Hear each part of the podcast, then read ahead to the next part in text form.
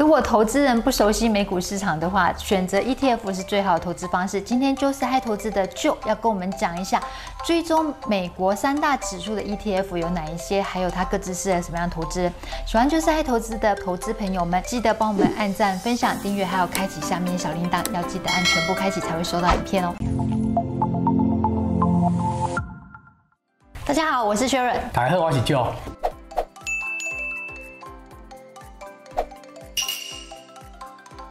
就先前在影片里面有提到说，如果你是美股新手，不晓得怎么样投资美股的话，其实你可以选择追踪大盘指数的 ETF 啊。那我们今天就来聊一聊，说有哪一些是追踪大盘指数的。大家都知道美国有呃三大指数嘛，其他我们都不讲。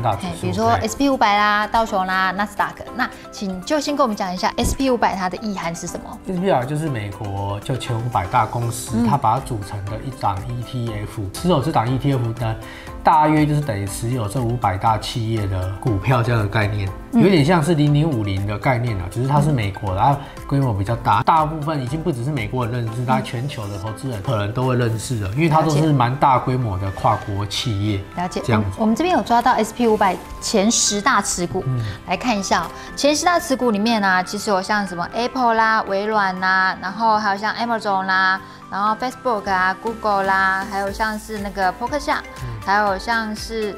呃，Johnson Johnson 对，Johnson Johnson，还有 JP Morgan，还有 Visa，它就真的是涵盖各行各业的前几。对，不过它它会有一点波动，所以五两公因为比较大比较多啦，就是说五百间，所以比较能够反映美国各行各业的实体经济。嗯，所以你讲哦，S M P 五百较管那来讲，哎，美国经济较好，嗯、啊，S M P 五百较低，有可能实体经济可能就无较好，可能它比道琼好一点，因为道琼可能。金三十斤，三十斤克里摩都完全展现在美国各个行业上面，但 S M P 五百比较能够反映，所以那一般来导出东西以 S M P 五百为主，它比较能够让你均匀的把你的钱分散的撒在美国的整个实体经济各行各业。了解哦，道琼指数提到说说包含三十家比较大型，大型的上市公司，但是。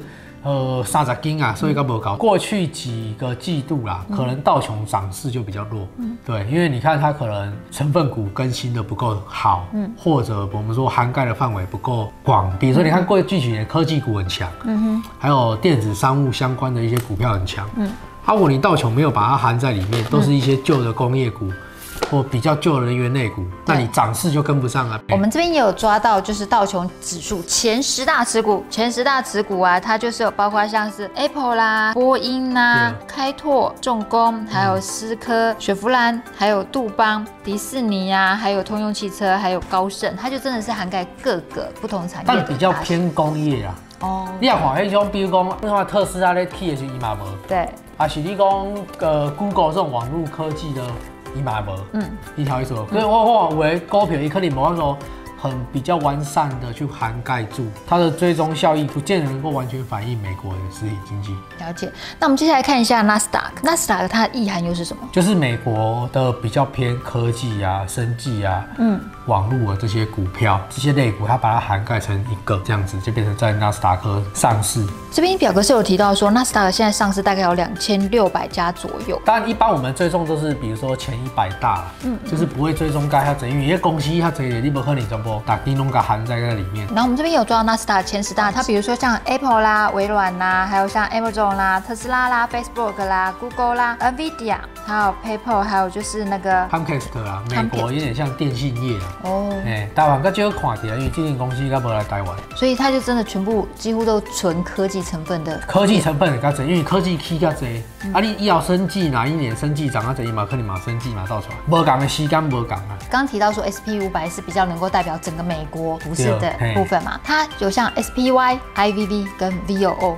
哦，当然，我记得应该还有一些，还有其他的，但是有一些可能比较新啊。我就说它的市值规模可能比较小。嗯、不管如何，它大致上我自己去查过这一些 ETF，他们的追踪标的和效率，嗯，其实都跟 S M B 五百蛮接近的。也就是说，你其实不太需要去那么的 care 说啊，你投资的是 SPY 还是讲不讲。比较大的差异应该就是你的手续费啦，因为你俩 ETF 一定维持都会有它的内部的一些成本。手续费。啊，不过那手续费其实马龙相对来讲都就给就给啊，就算 SPY 比较贵，它也都也都蛮低的啦。零点零九 SPY，你啊，今天有探几？你 K 而已零点零九、零点零四、零点零三，有马好，有马毛劲。可是有些人会觉得说零点零三跟零点零九差了三倍呢。我说你的报酬率如果只要高于零点零九、零点零九，这应该是很困难不达成吧？你根本个没去 K 这个小数点两位以下的手续费差异啊。我好奇 SPY 它是成立最久的，为什么它手续费最高？他们跟万来当安内当谈，所以外降。你看后起之秀像 VAO，它后来就直接下零点零三。如果我规模够大，像我们就说从 ETF 发行公司的角度来看，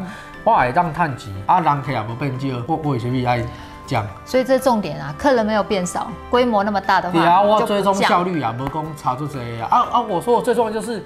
你真正老探级，你根本就没去 care 零点零四啊，零点零九，因为你一刚的股票的波动就超过他们的佣金成本差，你听我意思吗？嘿、嗯，根本就无需要花太多时间去 care 上面的。嘿，一当修理甲修安尼尔，你嘛拜托对不？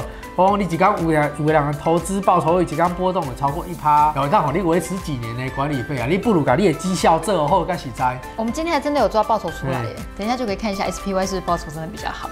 但是我们可以看一下，像以 SPY 呀、啊、来看，或者是像 IVV，或者是像呃 VO 来看的话，可以很明显看出来，他们的前十大持股啊，其实。都是一样，只是差别差在于持股的百分比，还有持股的股数会有一些些差异。啊，正常啊，啊一个追踪 S M P 五百，都马上跟着 S M P 五百，中美杠追踪 S M P 五百，各个摆转用纳斯达克哎。可是他们持股的投资比例还是有一些些差异，会不会因为这样子去影响到他们的绩效表现？没有，我我我自己追踪过那个线图拉起来去重叠比较，嗯、那个绩效常年来看其实真的没有落差太大，就是把趋势的预判跟你的部位的管理做好，嗯。有问题，把它改善好。我们这边有抓那个报酬表现嘛？SPY、IVV 跟 VO，刚刚说 SPY 它的那个手续费是最高的嘛，零点零九，它是零点零三。我们抓成立至今啊，你看报酬大概是差不多，然后十年的报酬其实啊。不论是呃十年、一年、三年，其实说真的，SPY 跟 VO 报酬表现都差不了多少。可是你看一下，如果报酬差不多的话，手续费可能就是关键。你看，如果我投资十年的话，那个零差零点零六的百分比的话，十年累计下来差零点六。好，一年就是差零点零六，十年就差零点六。我从来都没在关外一景则 ETF 到对延内扣费用了。我从来不两会时间去扣过嘿。因为你 care 的是不是总报酬啊？对啊，因因因为你看，像我们有时候，比如说我们说今年假设报酬率可能好一点，五十几 percent，去年六十几 percent，按理说我前一年可能只有个位数，不到，我记得不到十趴吧。嗯，你看哦做做差，我就如果有做好做差，你可能就差个二三十 percent、三十 percent，我二三十 percent 应该要放更多心力，而不是注意那零点零。六 percent，你听为什么？跳舞。啊，刚刚我提到呃道琼指数，追踪道琼指数的的部分呢、啊，它有一一档就是 DIA。虽然你说不用 care 手续费，可是我个人蛮好奇的，为什么追踪到 DIA 它的手续费的费率到零点一七，比 SP 五百高那么多？它市场机制啊，个像因为刚刚一那一档而已，所以它可以自己定价是这样。也是啊，也有如果有人突然跟他竞争，我觉得他也有可能费用会做调降的情况啊。然后再看一下纳斯达克，纳斯达克有两档。一个是 QQQ，另外一个是 ONEQ。那这应该该这些东西做 QQQ 啦，因为我记得它的追踪效益还不错啦，嗯、比纳斯达克本身还好。费用率来讲的话，这三大指数追踪纳斯达克的费用率确实是最高的，大概是零点二到零点二一。就加这里就算是零好了啦，嗯、这里就算零点二一。他让人绩效嘛，比你给零点二趴。真的，我们接下来就要进行公布报酬的阶段。这三大指数里面呢、啊，其实报酬最高的就是在纳斯达克这边，从成立以来至今啊，都有到五百趴以上哎。但科技股本来就波动比较大，我们承认。嗯，对，因为你看哦，不论是从三个月、六个月、一年、三年、五年、十年，不论是从哪一条线看，它全部都是领先其他像 SP 五百或道琼指数。呀，说你也安尼看。人家有 K 要 K 了会零点几趴嘛？科技的大幅成长是不是带来经济大幅的生产力提升？那以后你看啦、啊，如果真的电动车发展成这样，全球都有电动车，我说了很多科技生产力会提升，那难道科技类股搞不好报酬率会更高一点？因为主要的经济生产力都在科技层面上面了、嗯。这三大指数大概适合什么样的投资人？嗯，以 SP 五百跟道琼指数的话。是相对于就是稳健保守型的？我觉得 S M P 五百它是比较就是完全更能追踪美国经济了，嗯、所以你要说稳健，我觉得 OK。嗯、道琼工业指数的话，道琼工业指数它追追踪的比较多，真的是蛮多比例在工业上面，嗯、还有一些我说了就是说比较偏传统的产业。嗯，如果是我，我会跟你讲说 S M P 五百会比道琼会来得更好的选择。那谁会买道琼？如果你没有要加入预判，你就觉得说啊，我就三大指数都分别撒一点，那可以，你也可以选择它。就是分散投资，像我可能就选择科技股的比重会比较大。所以你像舅就是追踪纳斯达克，你就是属于积极追求报酬型的啊。可能未来十年我还是认为科技股比较强，嗯，但是可能哎、欸，你可能说过了二零三零年，我们可能看法又改变了，嗯，科技股可能又会逐渐就是市场饱和，又没有那么的需求大，哎、欸，经济产值成长又主力不在它身上，嗯、可能到时候 S M P 五百反而变成。比较积极追求报酬，所以这些变化，这些变化，所以就算是追踪大盘指数 ETF，也要顺势而为。对，但是那个顺势而为，我们平常讲这个蛮难，因为你要找到那个势。回到最源头，一个熊肝单个其实。你买大盘指数 ETF 啊，坑这个世纪干单，真的，我像我我以前有时候上电视，人家人家讲说股票能不能买，现在能不能买，我说可以买。嗯，啊，你如果不行就凹到赢。你前面那个坑这个世纪，哎，那个电脑登录要买进一样。那我买对啊，如果买错就变壁纸了。没啦，没买大盘的风险比较低，而且以目前全球经济来看。